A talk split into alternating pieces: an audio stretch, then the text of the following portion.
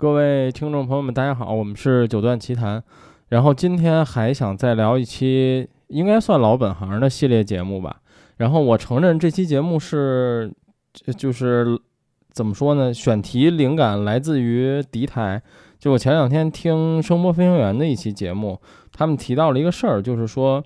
呃，因为现在国产动铁，他们说觉得做的越来越不错，所以其实现在市面上有很多动铁耳塞的价格越来越低廉，当然是这些可能中端或者中端往下的。然后他们也提到，比如说动圈单元，呃，中国的产品一直非常好，就是说这个中国关于中国电子元件吧。然后我就觉得啊，那我们可以聊聊这个选题。然后除了耳机以外，然后我也请了两位。就是做台式或者这个偏传统 HiFi 一些的设备的朋友，然后今天一共三个嘉宾，第一个是就是我找了一个代能比较能代表耳机或者耳塞这个产业链或者产品经理的，就是海贝的龙哥。Hello，大家好。对，然后第二个就是今天有俩龙哥，我先区分一下啊，这个海贝的龙哥，我们节目就叫龙哥了。然后第二位这位。就是还是用他自称比较多吧，就是小龙，来自玉龙的小龙。大家好，我是玉龙云的小龙。对，然后第三个就是是吧？我操，这大老板，我国著名这个音频品牌 HiFiMan 的金波。Hello，Hello，Hello。对，哎，突然发现这现在只有小龙是自主品牌了，你们两个都不行了，已经。对，都不行了。对，都变成打工人了。是的，龙老板你好。经济经济经济不景气，抱团取暖。嗯，然后我们今天就来聊聊这个事儿，就是国产原件。当然，我们并不预设说它它到底好还是不好，我们主要是想聊聊它。呃，我更想聊的是，在你们从事这个行业的这些年，比如我印象里啊，你们三位至少应该都有十年了，应该不止，我觉得应该都在。我知道你们开始应该有十五年左右了，当然可能你们实际的时间要比我了解的更长。在这十五年里，比如你们做过的很多产品，从早期的到现在的，呃，那比如你们在这个过程里对于国产原件的看法大概是什么样的？就是这么一个话题吧，然后我觉得首先，呃，先我想先让龙哥聊聊，就是因为我听到这个选题的这个原因，就是关于呃国产的在扬声器这个耳机扬声器的部分，比如说动铁，还有这个动圈。首先我第一个问题就想问你，动圈是不是国产就真的其实非常强了已经？动圈的话。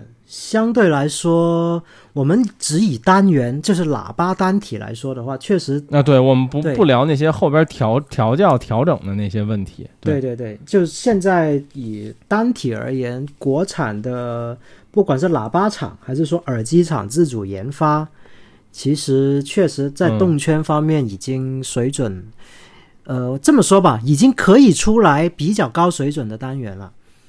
嗯，当然，当然了，也有一些相对来说水准比较低的，但是这跟成本相关性比较大。因为实话说，除了结构之外，还有很多东西其实跟基础材料有关系。就这个东西，其实不光不单单是动圈了，包括刚也后面我们准备说动铁或别的形式的扬声器是一样的。就我们。把它拆，把耳机拆开，你看见的是一个扬声器，但这个扬声器其实还有很多小部分去组成，比如说振振膜、磁芯、线圈，呃，包括它的那些呃支架各方面，其实还有很多细细小的东西在里面。那这些细每一个细小的环节，它都是不同的材料去制作而成的，甚至它的粘合剂，就俗称的胶水，它都会有很多。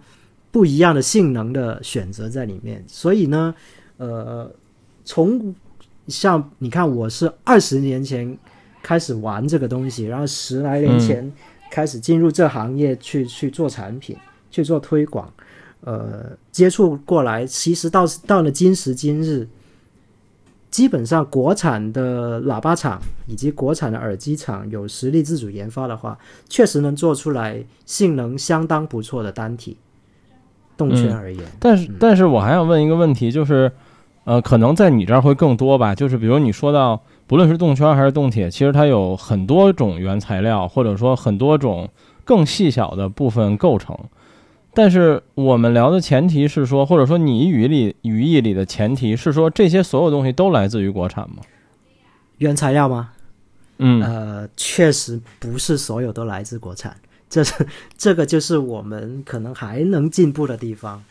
就比如说比如说，呃，在我记得我还在硕美科的时候，十几年前，嗯你能想象得到，就是当时其实有一些动圈单元，其实现在也有了，就是可能是一块多或者几毛钱，就网上所说的嗯一个动圈耳机才值多少钱嘛，对吧？如果算物料的话，对但其实当时也一样有几块钱、十几块的。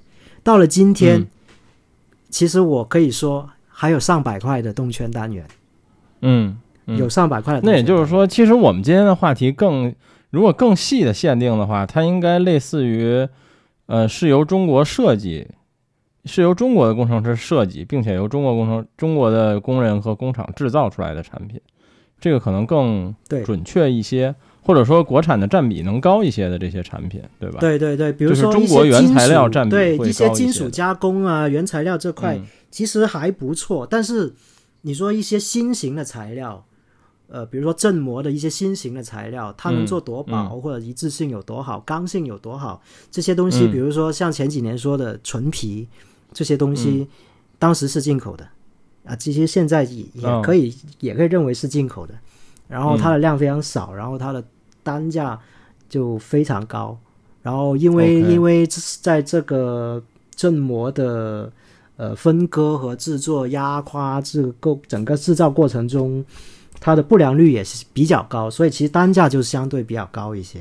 它嗯会可能超出于大多数人或者大多数厂没用过的厂家的想象，它的成本。OK，对。然后接下来想说，就是那动铁呢？因为所谓的两大国际品牌，应该是指楼市和升阳，对吗？对对，没错。嗯，现在国产的动铁是也有了比较大的进步吗？或者说，就是也做的还不错了？呃，下线比当以前要好了不少。下线确实就是现在可以说，如果在八九年前用国产的动铁的话，呃，嗯。基本上它的不良率是比较高的。其实就哦国产的动铁厂出来的不良率是比较高的，嗯。你可能采购个两千过来，也许他要给你备个百分之十的备品或以上。啊，对。就是一致性比较差，是吧？甚至就是良品率啊，对对对，然后嗯。如果你对曲线要求更高的话，那可能挑出来的就更多了。嗯呃，然后现在的话，相对来说会好一些。呃、嗯呃，然后其实像最近我们能看到市面上有一些所谓呃一圈三铁、一圈四铁是使用国产动铁的，都都嗯已经做到几百块了，所谓的卷王之王，对吧？嗯嗯 对，像这个节奏坦克出了一款，然后这个嗯新歌出了一款，啊，嗯然后可能还有别的，我一下子没想起来了，嗯那么多，就最近看到的吧。嗯就他们用的这些动铁，其实在呃一般大多数的使用上，它的声音数值其实细节力或者说解析力还是不错的。但是呢，如果你说呃拿它跟呃类似尺寸的呃楼市或升阳的去相比较的话，还在还是在一定的指标上，就一些极限指标上，或者说在一些呃驱推动力相对大一点、负载高一点的环境下，可能就会容易出现瓶颈。嗯，对我我估计这个可能还是跟基础材料以及这个粘合剂啊生产生产过程中的一些东西相关性比较大一些。OK，但我听飞行员他们他们自己的分析也是，就是说国产单元似乎在中高频单元的部分已经做得不错了，就是动铁。呃，反正我觉得声音的评价其实就看你的参考线在哪里嘛。嗯嗯，对吧嗯如果你说现在这些呃多动铁的，呃，比如说一圈两铁的，你要是跟、嗯还是在跟三零零三刚上市那那个年代去对比的话，嗯。那确实做的还挺不错的。像嗯。像昨天我那个有个就是认识十几年的那些老烧友的群里面，嗯。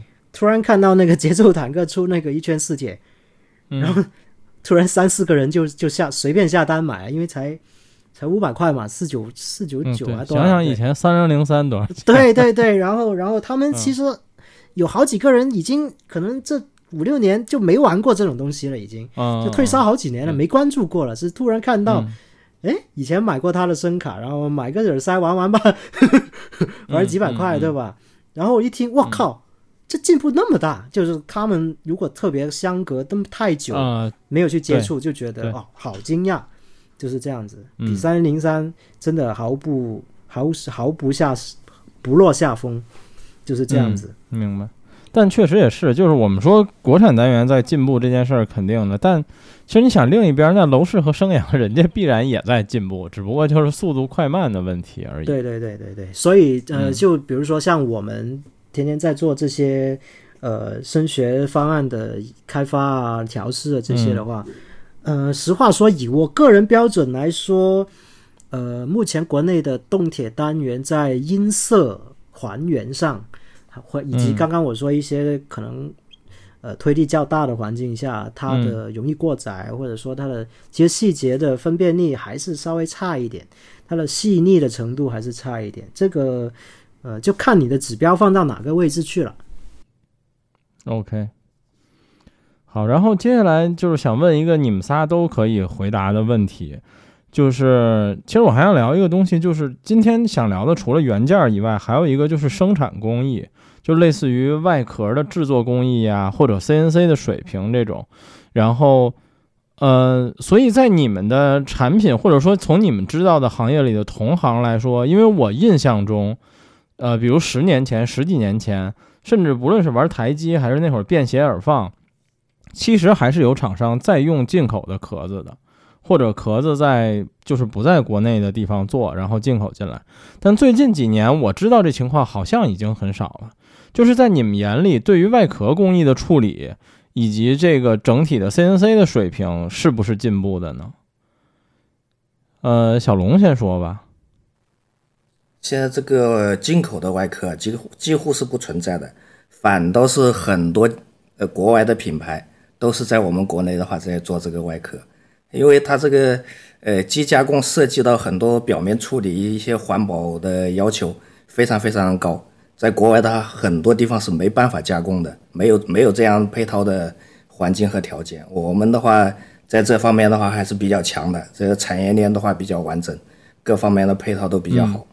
OK，几乎上几乎这些五金的加工的话，都在东莞呐、呃珠三角这一块吧。OK，所以就是如果你去过这些工厂，其实你也能看到很多相对顶级品牌的外壳，对吗？对对对，看得到一些 一些别别的厂家的外壳都可以看到的。嗯，OK。那金波呢？你这几年，比如说，算是圈里大家公认的这个外观设计水平进步很大的。然后，那你你对于外观这件事儿来说，你觉得这些年，就是你以前是吧，抄马克的时代 和现在有了自己设计那完全的时代不一样，的。对，包括工厂的能力是不是也不一样呢？呃，怎么说呢？就像刚才龙哥说的，嗯。其实国外现在几乎不存在。啊，当然可能会有啊，可能可能我孤陋寡闻，就是说几乎嗯，很难找到所所谓的进口的那种呃外壳，外壳，对，反而是大量的老外在我们这边代工，这是第一个。第二个就是主要这个也是因为一方面可能是龙哥说的，就是环保相关，就是人家国家不让你做一些工艺。对第二可能也是成本、人力成本各方面。第三个啊、第差比较多。第三个就是说，呃，其实需要需要有一点认识，就是说，不是国产的做不好，而是嗯我们总是觉得我们呃国产不就是应该便宜吗？嗯嗯，你又要便宜又要做好是不可能的。对。就就是说国产其实很多做的很厉害的，只是说人家卖的比有有些卖的比进口还贵，这个是嗯。这个是核非常核心的一个地方，就包括机呃机箱的加工也一样，呃大的厂大厂它的那种加工，就是说只要它是按照标准来的，那就很贵，但它做的不比现在你们见到的任何一个品牌的差，就按照人家的工艺标准，用标准来做，然后用用好的加工中心，然后人人家做出来的那种东西不会比任何的差，只是说他按照这样的标准做出来的东西，你买不买单？啊，这个就是核心问题了，就是说国产能够做得因为这非常好。我后来对，因为这事儿我后来也发现，这事儿背后的逻辑其实很简单，就是世界上可能百分之九十五可能都说低了吧，百分之九十八到百分之九十九的电脑机箱都是中国生产的。嗯然后同样比例的真无线耳机也是中国组装的，然后可能大部分元件也是中国生产的。对，其实这这就是一样的道理嘛。其实对，不论你看见那机箱它卖五千块还是卖卖卖五十块，其实都是中国的工厂可以做出来。我我举个简单的例子，就是机箱的氧化，嗯。呃，在以前我们在佛山也好，在一些就是说，因为以我们的量跟我们承受的能力来说，找的那种小厂，它氧化池出来以后、o k 它会它会把用过一遍水，把那些酸水给洗干净，洗干净以后，它会用风枪吹，吹了以后吹干，或者是把它擦干，或者是就这样晾干。嗯。OK，这是一个一种，但是后来去去到比较大的厂家那里做的时候，人家人家过了水以后，它是烤干的，它进烤箱烤干的，啊、它它的成本是贵呀、但是它所有的细节这里就就就就就就完全不一样的了。嗯嗯嗯，那那些小的地方觉得这有有个小磕碰没关系啊，或者是说有一点小小小的材料纹没没所谓啊，这不是都是黑的吗？这种就是要求了，对，就是说这些细节上工艺的差距。对嗯对，就就是就是呃，本来氧化氧化也好，加工也好，它是有一套很很标准的流程的，只是说可能某一某一个过程，人家人家会觉得这个过程会影响时间跟成本，把它砍掉，它对实际的效果也影响不大，他就把它砍掉了。嗯但是很多时候高品质的东西都是由这些细节组成的。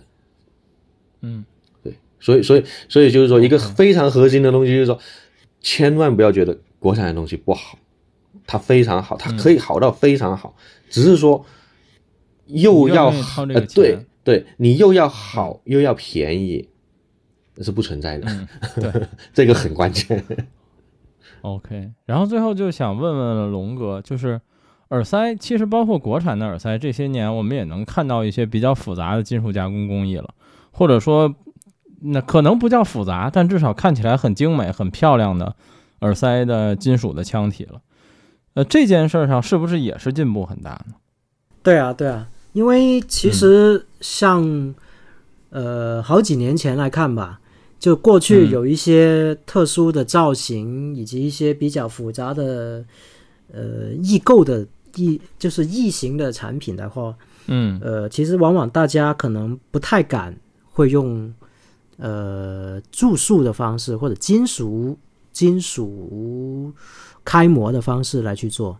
嗯。但是嗯。其实从我们可以看现在这两三年，或者说这三四年，越来越多的产品，其实即使是金属注塑，也可以慢慢接近 CNC 的那个精密的程度。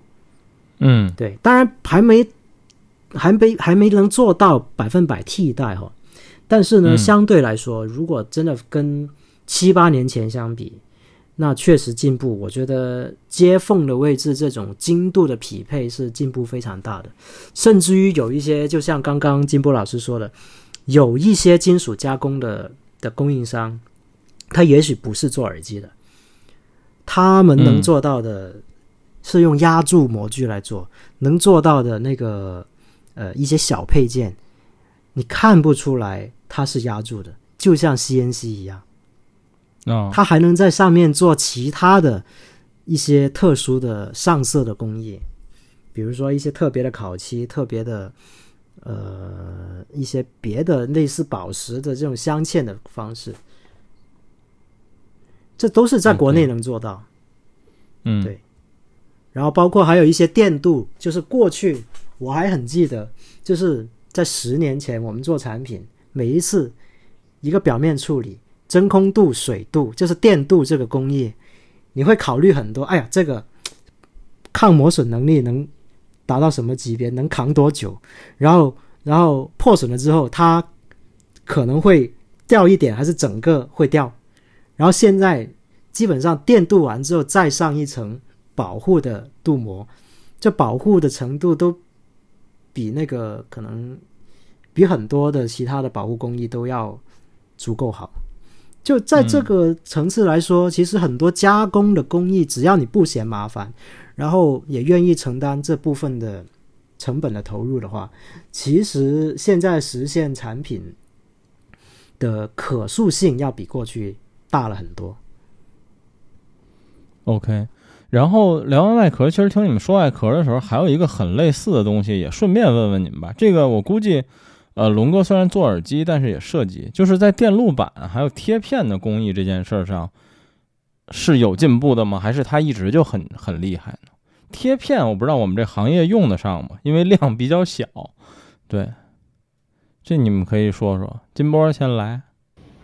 应该说他一直就很厉害，只是说以前那些很厉害的，他我我们根本就不要说用得上，不要说用不上，门都摸不着。只 只是现在就是我们可能第一用不到那么多层，第二也用不到那么大量，是吗？对，或者是说那个工艺，然后包括呃，像你刚才说的贴片，贴片那种，嗯哦，按照我们这边来就是零件的贴片、线路板加工的工艺那些，线路板呃 P P PCBA 就是那个成品、嗯线路板成品的那些贴片啊，贴片也好，什么也好，嗯一直都是很强的。只是说以前那些大厂，那些大厂我们根本门都摸不着。只是说呃，然后呢？对，因为当年是这圈子里谁给我开过一玩笑，说这个贴片机，说我操，那产线开一分钟，我他妈五年都卖不完。然后，这为什么现在又可以了呢？就是说，呃，很多时候，很多东西如果在国内做，呃，它的身段就会慢慢的下来，太卷了，嗯太卷了。嗯啊，对，这是第一个。第二个呢，呃，随着这几年众所周知的原因，那些超级大厂们也开始降低身段了。嗯，对对对，所以厂商们的找你们的门，你们想找厂商们的门槛也变是的低了，其实。是的，以前以前高高在上的那个氧化厂，我们过去对过去人家都理都不理你的，哎，现在也说啊没问题没问题，我帮你打样，嗯就是说一直的一直都是很强的，只是说我们接触的接触不上，接接接触不到，真的接触不到。然后而且以前比较少的时候，它的单价确实也非常高，嗯，确实非常高。我贴过，我就还是那个，就是好的它也不便宜。对，就就就像你刚才举的例子一样，就我我贴过贴过几块几块那个线路板，当时就是、呃去一个比较好的厂家贴，然后我们提供西膏给他，人家也嗯非常明白跟我说，我就纯粹是人情帮你贴，为什么？我上料上料我要花几个小时，贴个几分钟你就贴完了。对，下料几个小时，然后再清理、清机几个小时，可一两天就一一天时间就没了。这一天的时间我能干多少活？我我干的活的这个成本，你受不受得了？对，对，就就就就是这种原因。确实。呃，关于这个，你们两位还有什么要补充的吗？两个龙哥。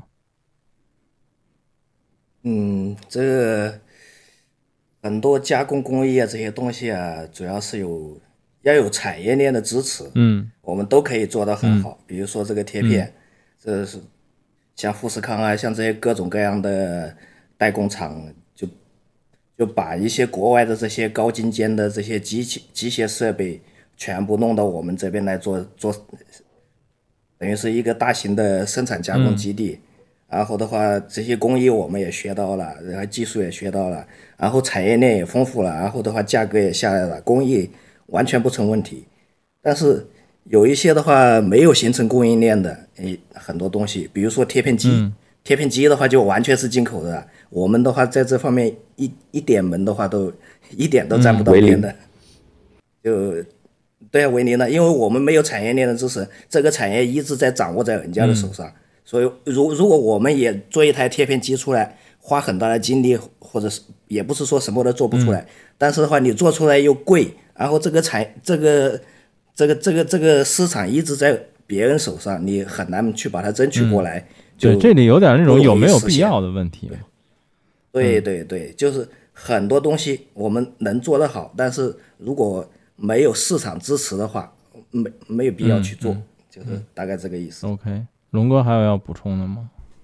呃，其实现场现状就是刚刚两位说的现状，就是嗯，生产制造这块，我们经验啊各方面，其实在这十几年特十几年，特别是近几年来说，呃，进步真的很大。但是就但是有两个观念，我觉得希望往后会整个市场慢慢就大家。不要再用那种过热的心态去看的情况下，会变得好一点。第一个就是像刚刚说的，其实很多我们欠缺的是基础材料以及这个基础生产设备的研发。就像刚刚那个玉龙的玉龙哥说，嗯，这个我们做这些贴片是做得出来的，但是贴片机做不出来，因为我们能买，为什么要自己做？对，这听起来就跟另一个科一样嘛，就是光刻机啊。对，能买为什么要自己做？但是你即使不做，但得得得有人去研究这块吧，否则你永远都不会知道这个门道在哪里，对吧？然后另外一个就是，呃，更早那个金波老师说的，其实不是说国内的公司做不到。我我如果如果我们把眼光放到这，包括港澳台。整个大中国地区的所有公司加起来，我觉得什么东西都做得出来。但是，确实，大陆公司可能这个东西做贵了，大家就接受不了。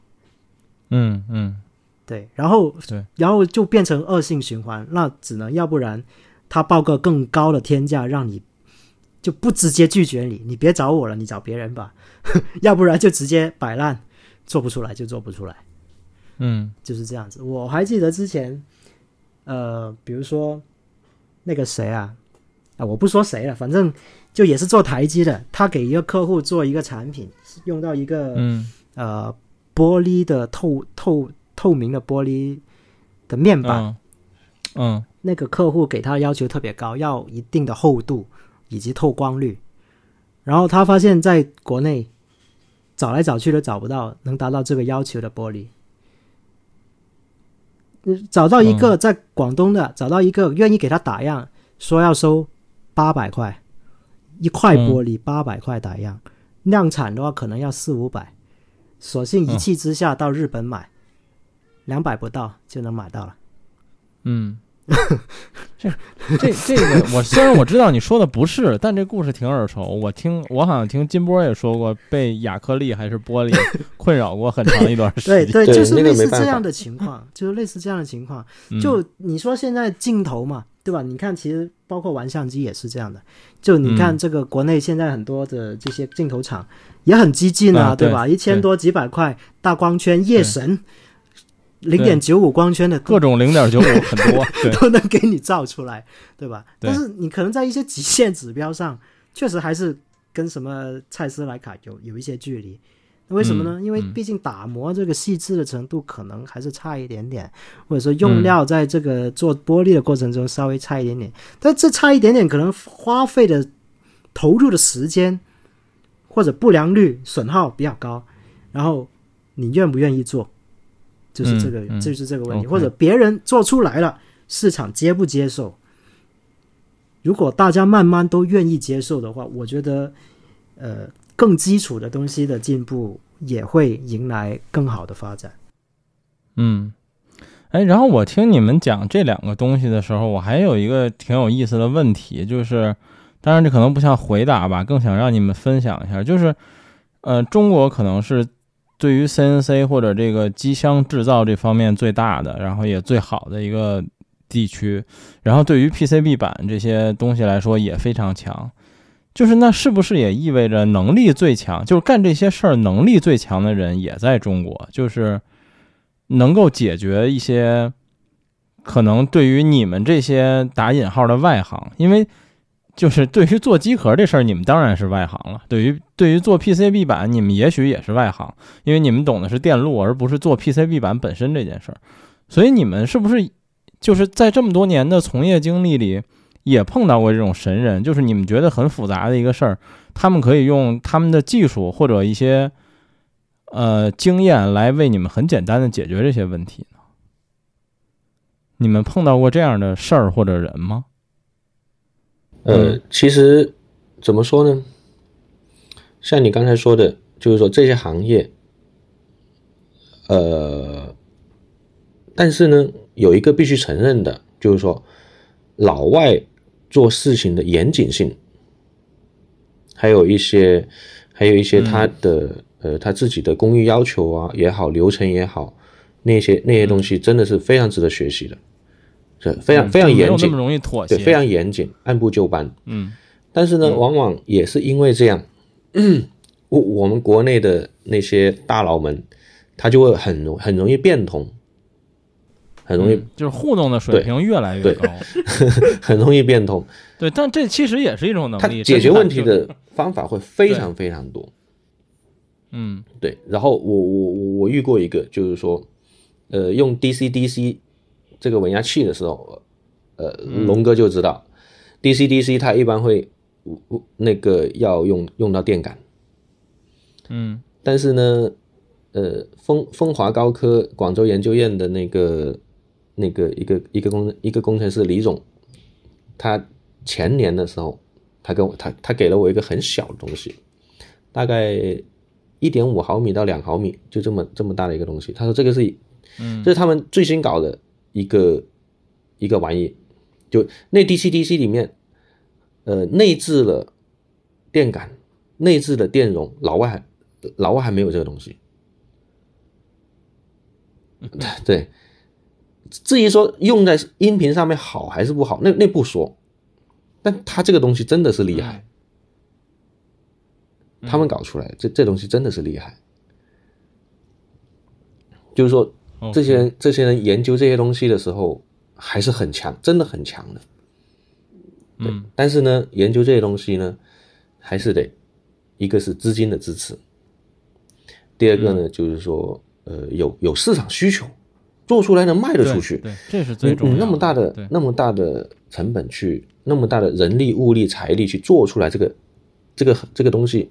它要卖得出去，它要有市场。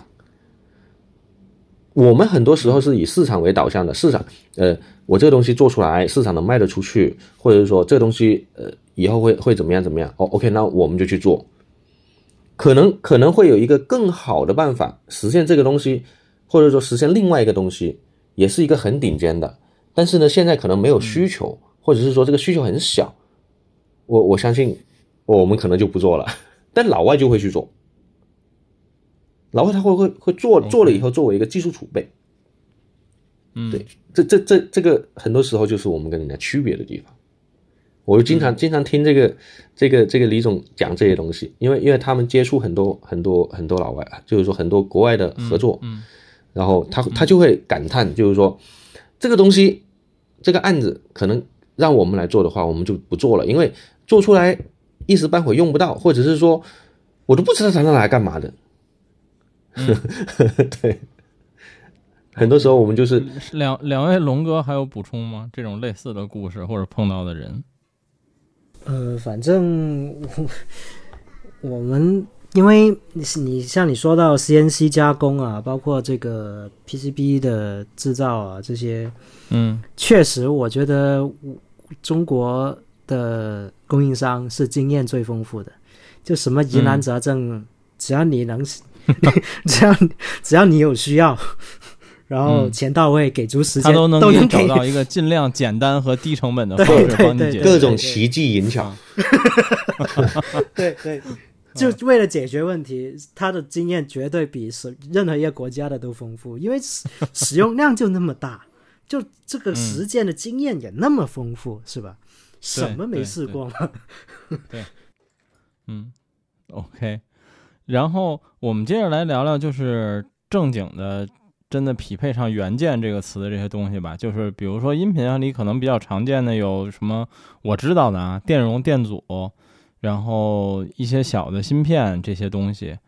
呃，在这些点上，呃，国产现在真的很好吗？还是实际上它和国外的差距还是挺大的？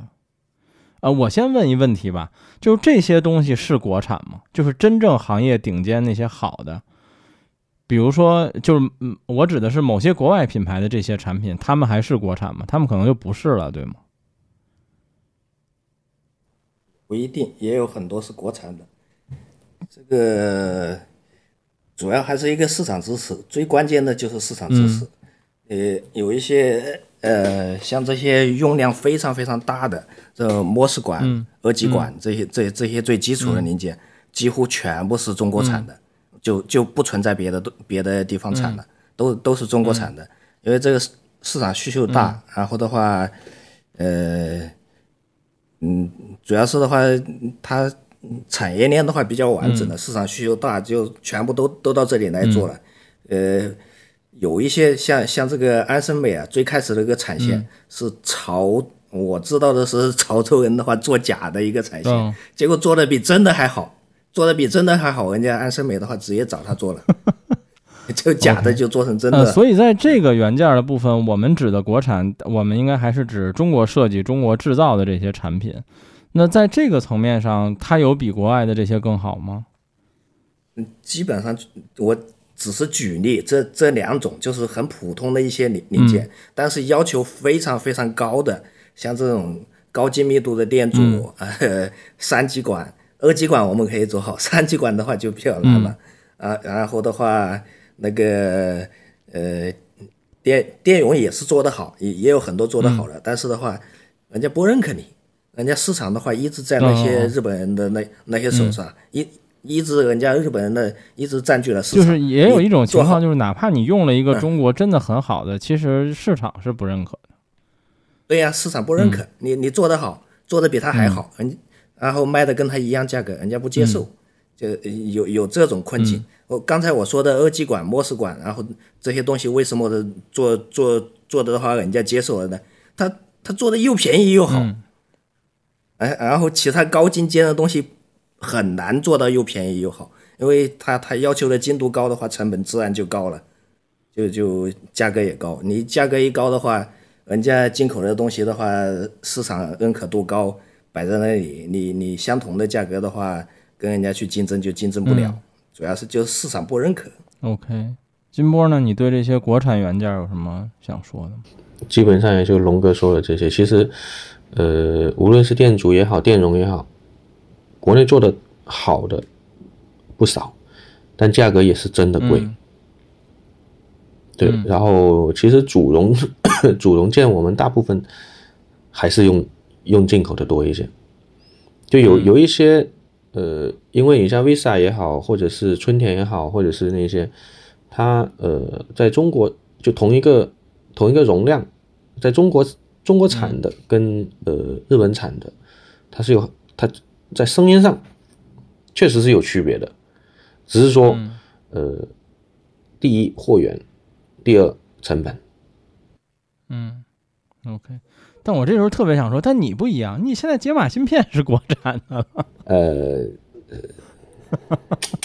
这个，这是个好问题。呃，这是好问题。这个就不说了，对，影但万一以后影响股价呢，不太好。呃，但是对，所以这问题我问龙哥吧，就是对于在你这样，对于你这样的品牌来说，解码芯片这个问题是不是依然还是一直用进口的？基本没得选，毕竟你又不像人家有专利，对吧？啊，玉龙，问问小龙，问小龙，对 这这这个是真的没得选，因为这呃解码芯片这方面的话是属于非常小众的一个市场，啊也现在也就旭华城一家的话呃在做，然后 ESS 的话，它的主力也不是在这一块，嗯嗯嗯，OK。呃，那龙哥呢？你你对于耳塞来说，可能你们你们也会有一些电容电阻这些东西，因为分频可能需要，对吧？对。但你们的这些东西就是极其小的了，和台式的其实又不是一个概念。在你们的这个类别里，你觉得国产怎么样呢？在最近几年？还还是看精度吧，就是精度要求高的，比如说耳机里面的，嗯呃，有部分是可以用国产的，比如说一些电阻元件。然后电容的话，因为高频信号比较敏感，确实很多时候也还是在用一些进口的。嗯。然后另外一个就包括像海贝做播放器来说，呃，也有用进口的解码 DAC 嘛，然后自己也有做嗯。达尔文 R R to R 的解码架构嘛。嗯，嗯对，那所以嗯。其实同样的道理来说，嗯，目前除非是自己在做这些 R to R 的。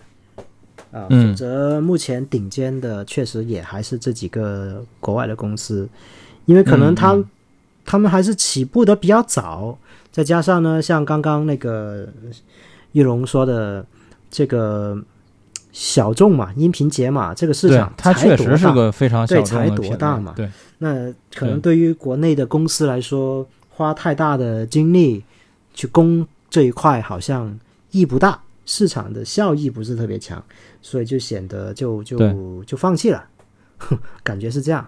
嗯，对。嗯嗯。技术积累也很重要。是技术积累也嗯非常重要。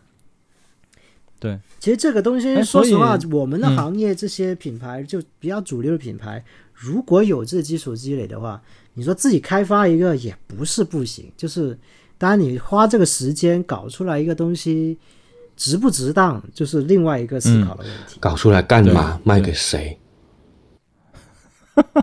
成就心中的卖给谁？梦想，收购不卖给谁？收购别的品牌，让别的品牌用呀。呃，有一些的话，有钱的企业，像国内的一些研究所，他们也做一些很高精尖的东西，像像这个金正的，呃，有有有有有个别的人的话，在研究所里面工作啊，然后拿拿一些出来的话，给我们发烧友玩。对，他那个金正做的非常非常的但好。但这个还是那个话题从某种话题来讲，晶振其实不小众，晶振甚至没有 DA 芯片小众。呃呃，但是的话，它要真正的话放到市场上去的话，它的它的市场认可度是并也没有那么高对，。但是这东西可能研究从某些更广大的意义上来说，对于中国可能还有一些意义。但你说作为呃 DA 芯片，那不一定有特别多意义。对对对对，金针的话，它是有一些对航空航天呀航空航天都都都需要要用，所以所以必须要自己研发这个东西，你你完全依赖别人的是不行的，别人卡住你就就完全搞不了了。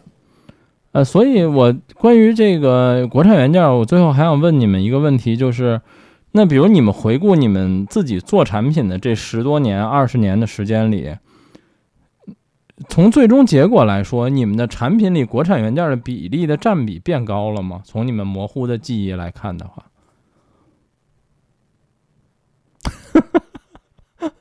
嗯，五金件、结构件还是变高了的。嗯，OK，龙哥呢？啊，呃，对我来说其实是变高的，因为嗯，就像刚刚不管是这个呃外外外壳的加工啊，还是说嗯一些、甚至是一些线材的使用啊，这些其实国内呃只要你愿意花这个就是投入去研研制，然后愿意去弄的话呢。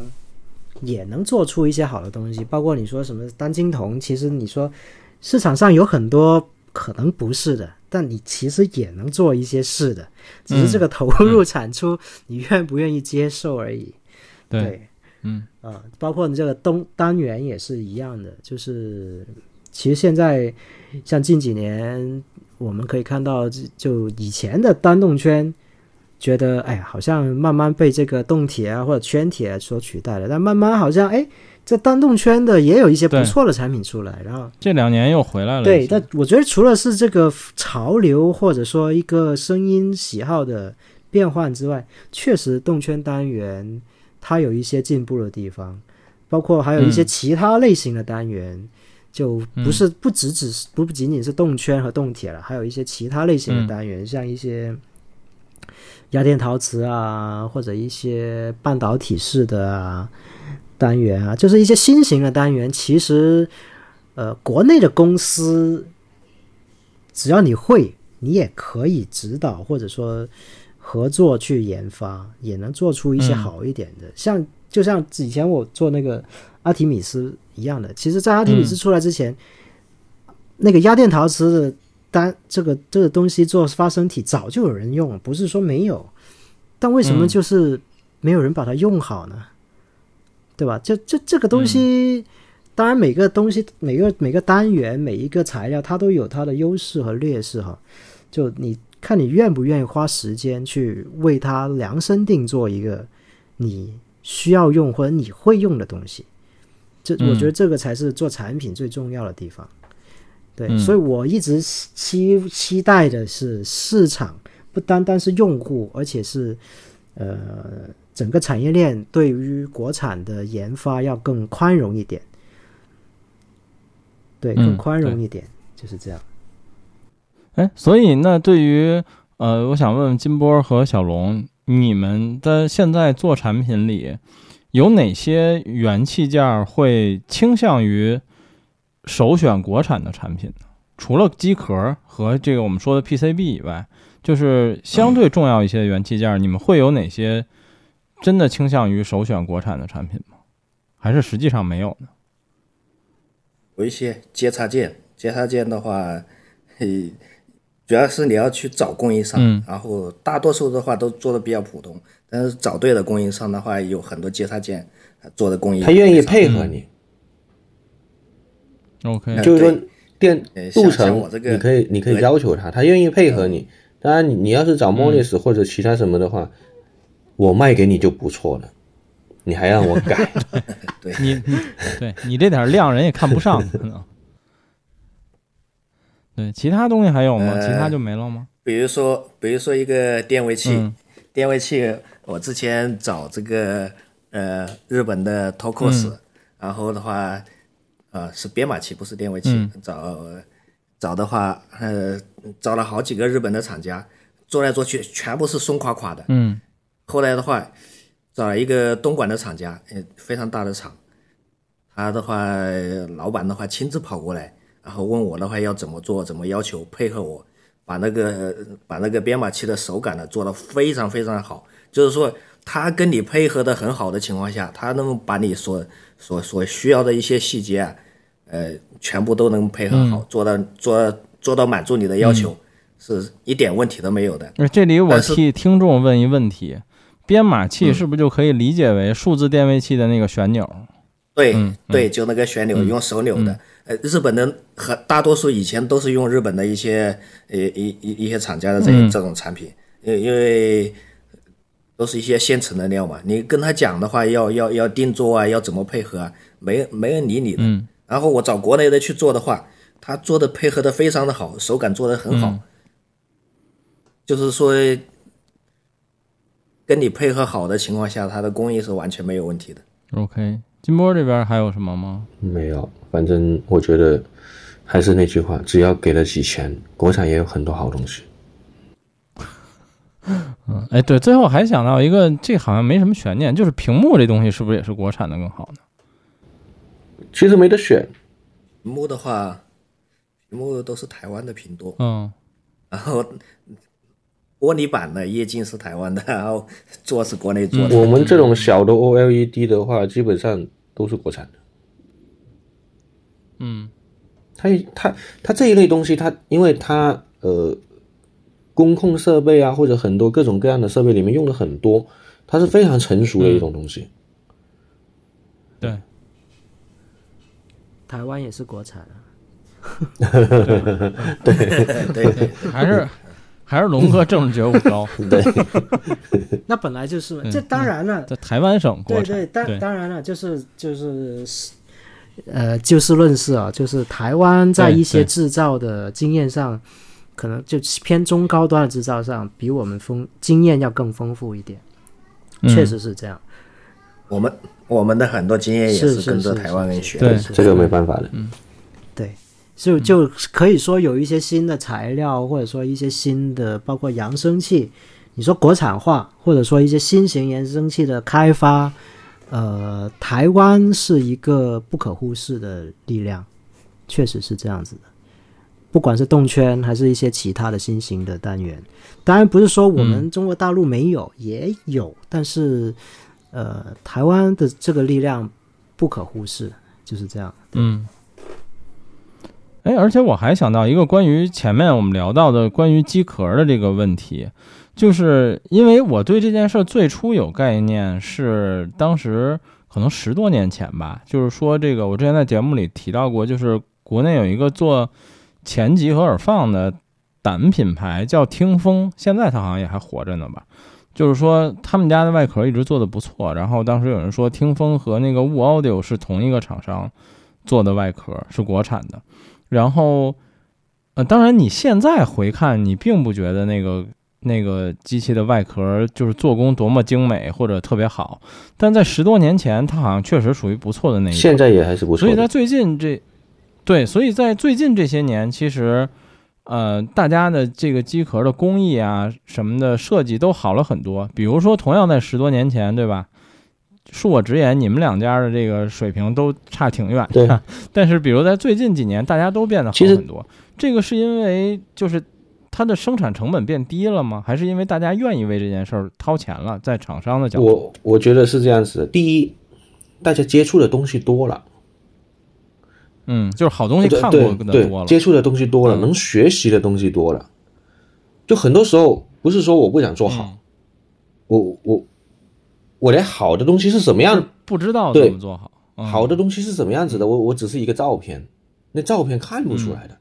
但是随着随着那个音响展，呃，随着十年前，就是你像一零年到一六一七年，或者是一六一零年到疫情之前，这这一一长段时间，国外的呃很多很优秀的东西涌进来。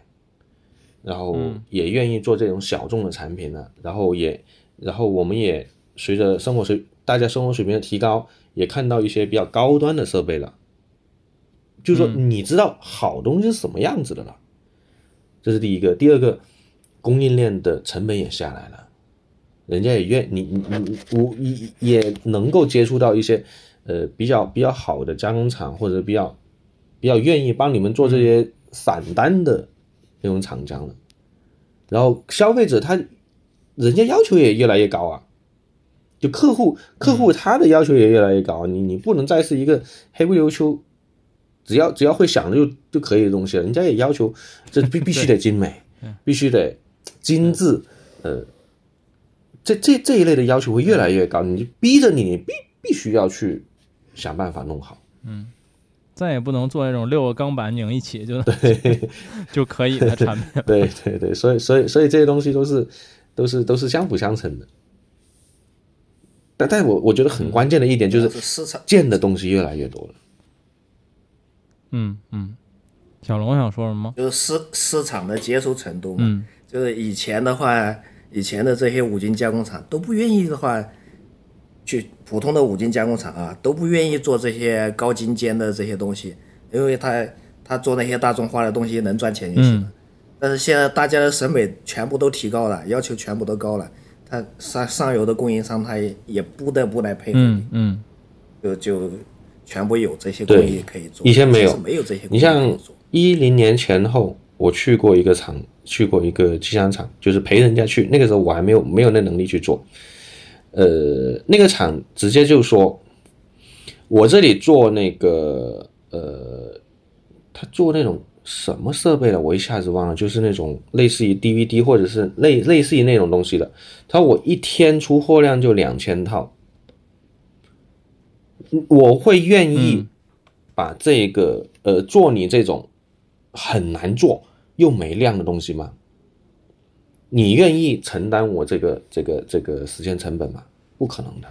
嗯，音频品牌老板一般碰到的都是这同一个困惑，不论是元器件啊，还是机壳啊，所有的都是这个原因。其实很多时候是这样，就是量太小。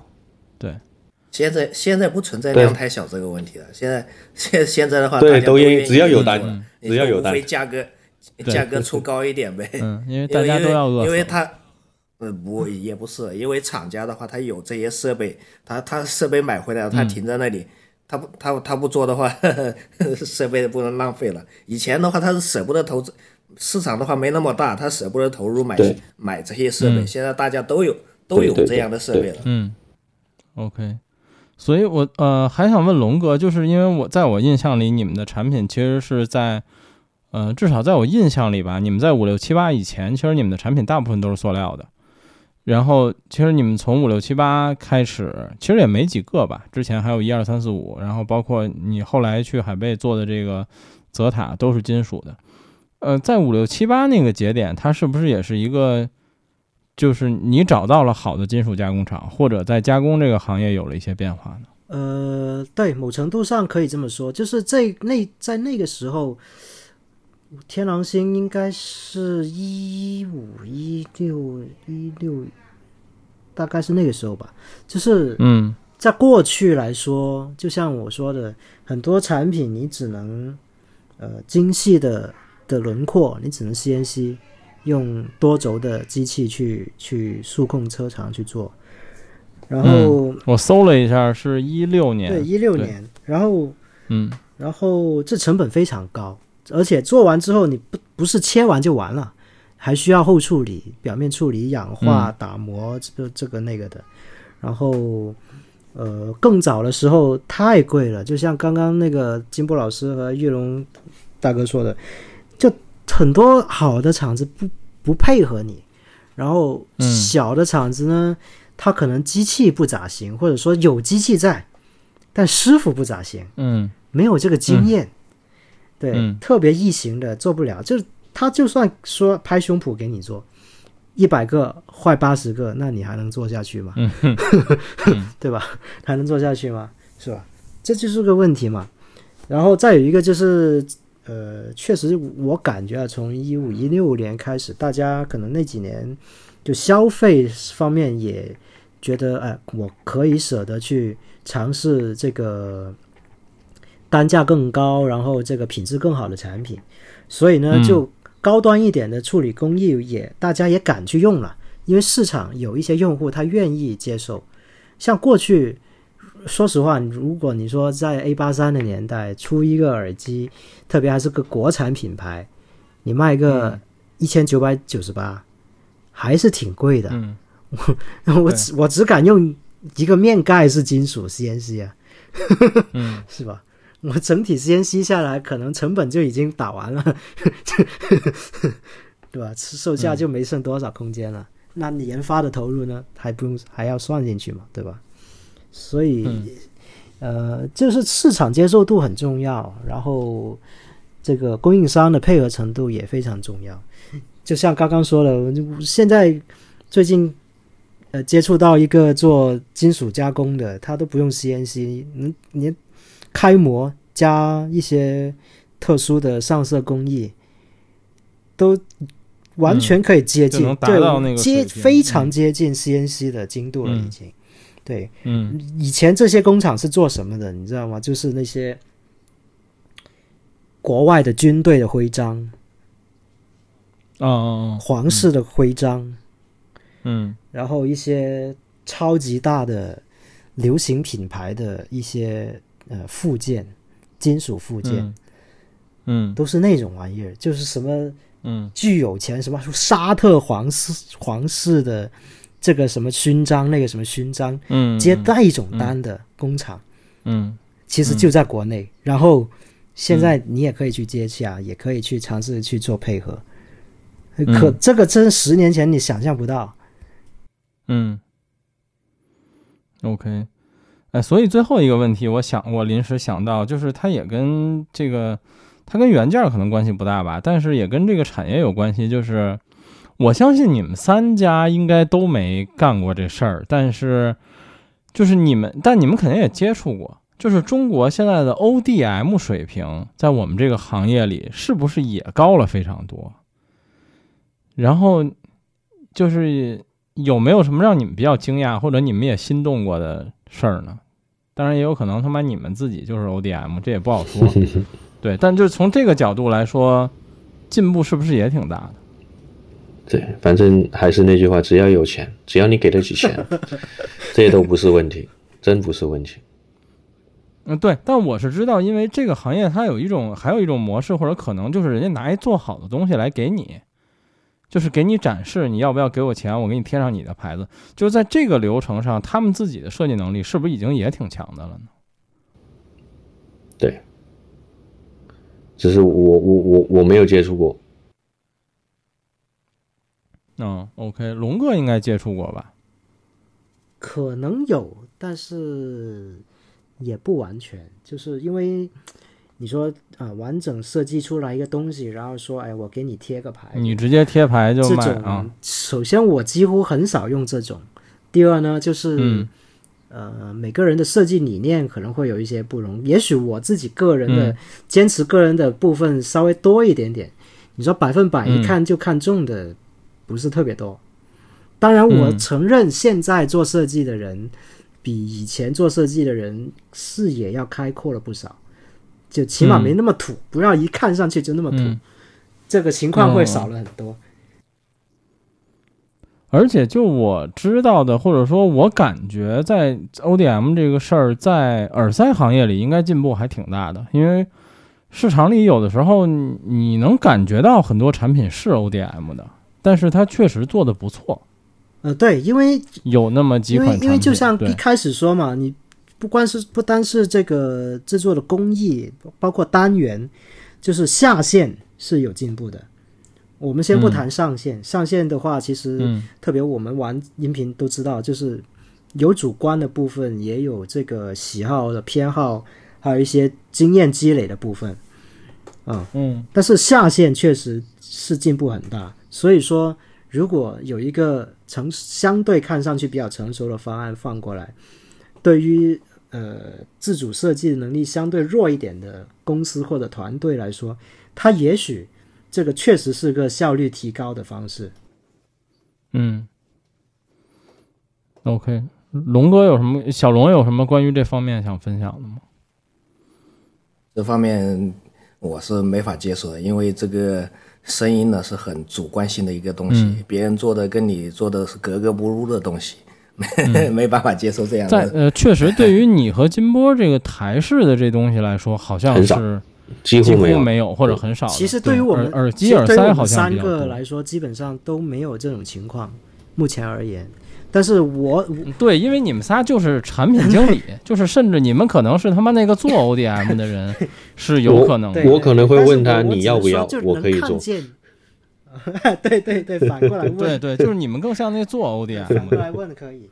对，然后，但我我我只能说，就我也见到有一些人这么做，然后我看到，我觉得还 OK。也许我不用，但是确实还 OK。对，就是这样子。对，因为行业里反正耳塞挺多的，我最近还接触过几个，就是因为你首先可能这公司就没有产品经理，或者你跟那个所谓的负责产品人你聊，你就知道啊，这东西可能是欧的，就是 不是他们从头自己做的。这样产品其实并不少，但是确实，反正从我最近几年接触过的一些这类产品来说，我都觉得还是有这个。就是龙哥说那个下限还是挺高的，嗯，对啊，因为其实这个更多也是经验积累的一部分，就是更多是老外的公司，因为 对，真的从从国内呃开放这加入 WTO 这二十年过来，老外的制造业一定是萎缩的。